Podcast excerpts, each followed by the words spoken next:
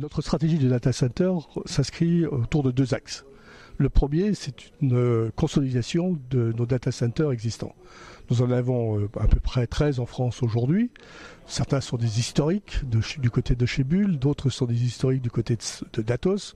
Ces deux groupes se sont rapprochés, ils n'en font plus qu'un, et nous avons décidé donc de construire en fait un nouveau data center qui va nous permettre à la fois de transférer les équipements euh, que nous avons aujourd'hui dans ces data centers et de nous permettre d'avoir, deuxième axe de notre stratégie, la capacité d'accueillir encore plus de services pour plus de clients euh, à horizon 2020, 2021, 2022.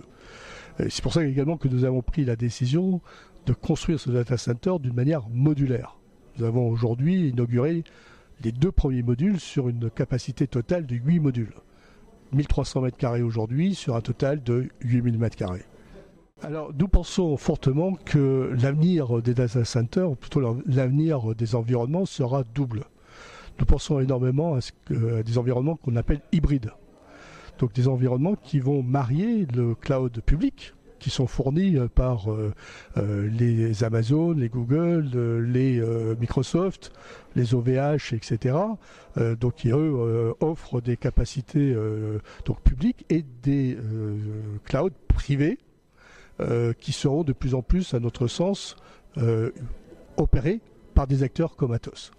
Mais au-delà du service d'opérer simplement les clouds privés pour le compte de nos clients, nous pensons qu'à travers euh, ce, data center, nous pourrons assurer aux clients un contrôle, une orchestration des environnements hybrides, à savoir de comment sont gérées les données entre le cloud privé, le cloud euh, public, puisqu'il y aura une interaction de plus en plus forte entre ces deux environnements.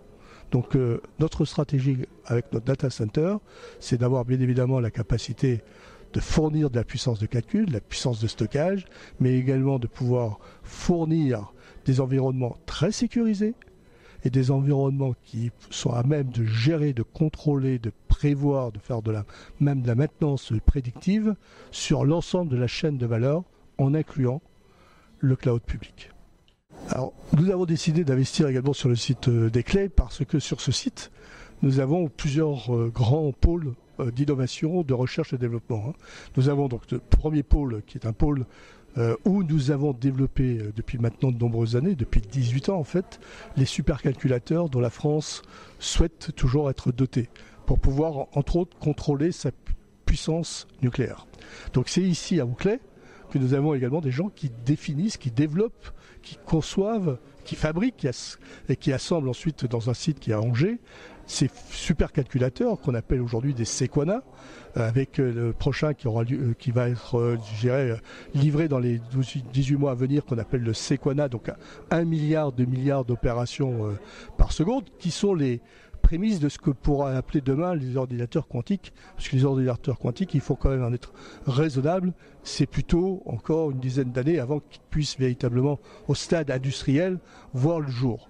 Mais également sur ce site-là, nous développons des émulateurs quantiques, c'est-à-dire des simulateurs quantiques. C'est-à-dire nous développons des machines qui sont capables, euh, qu'on offre à des euh, centres de recherche, qui ont besoin de la capacité quantique, de faire une dérivation à un moment donné, pour, pour se dire en utilisant des moyens traditionnels, là j'ai besoin d'avoir la puissance quantique.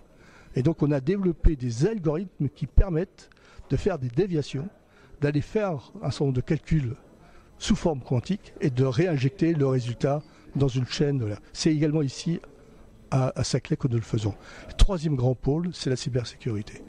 Cybersécurité parce qu'aujourd'hui, euh, nous savons que euh, dans le monde numérique, contrôler l'accès à l'information, s'assurer que l'information est sécurisée, c'est le nerf de la guerre.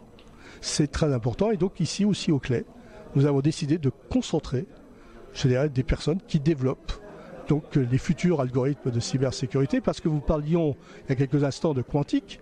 Il est vrai que la grande crainte en fait du quantique, au-delà de la puissance de calcul démultipliée, c'est le fait que toute les codes aujourd'hui d'encryption, toutes les clés d'encryption qui utilisent les technologies RSA, demain, c'est fini, tout le monde pourra y avoir accès.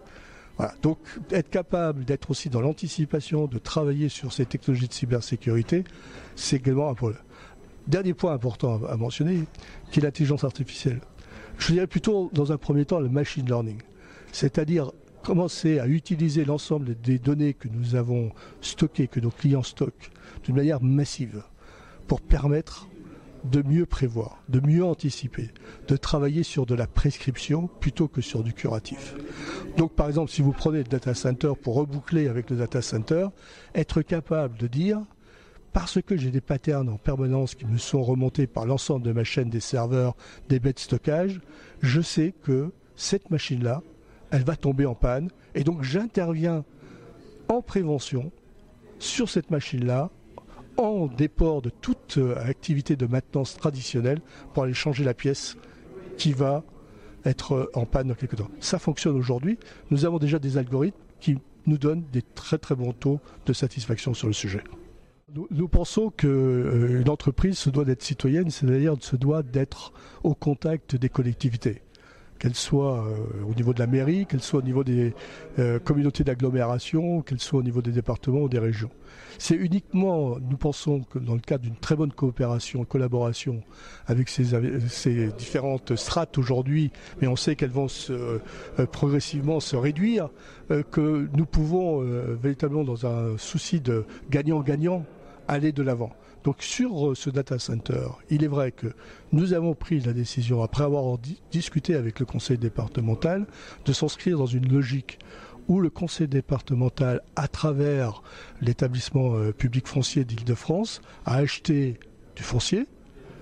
Et nous, on a construit sur ce foncier avec un bail de 30 ans qui nous permet donc de trouver des sources de financement pour aller plus vite dans l'investissement, aller plus vite dans la pérennisation de l'emploi, dans l'attractivité de jeunes talents sur la communauté des clés euh, et de l'agglomération de Saint-Quentin et donc donner euh, au département des Yvelines l'essor qui est nécessaire, qu'il souhaite, qu'il euh, soutient pour son développement et d'être véritablement un département du futur.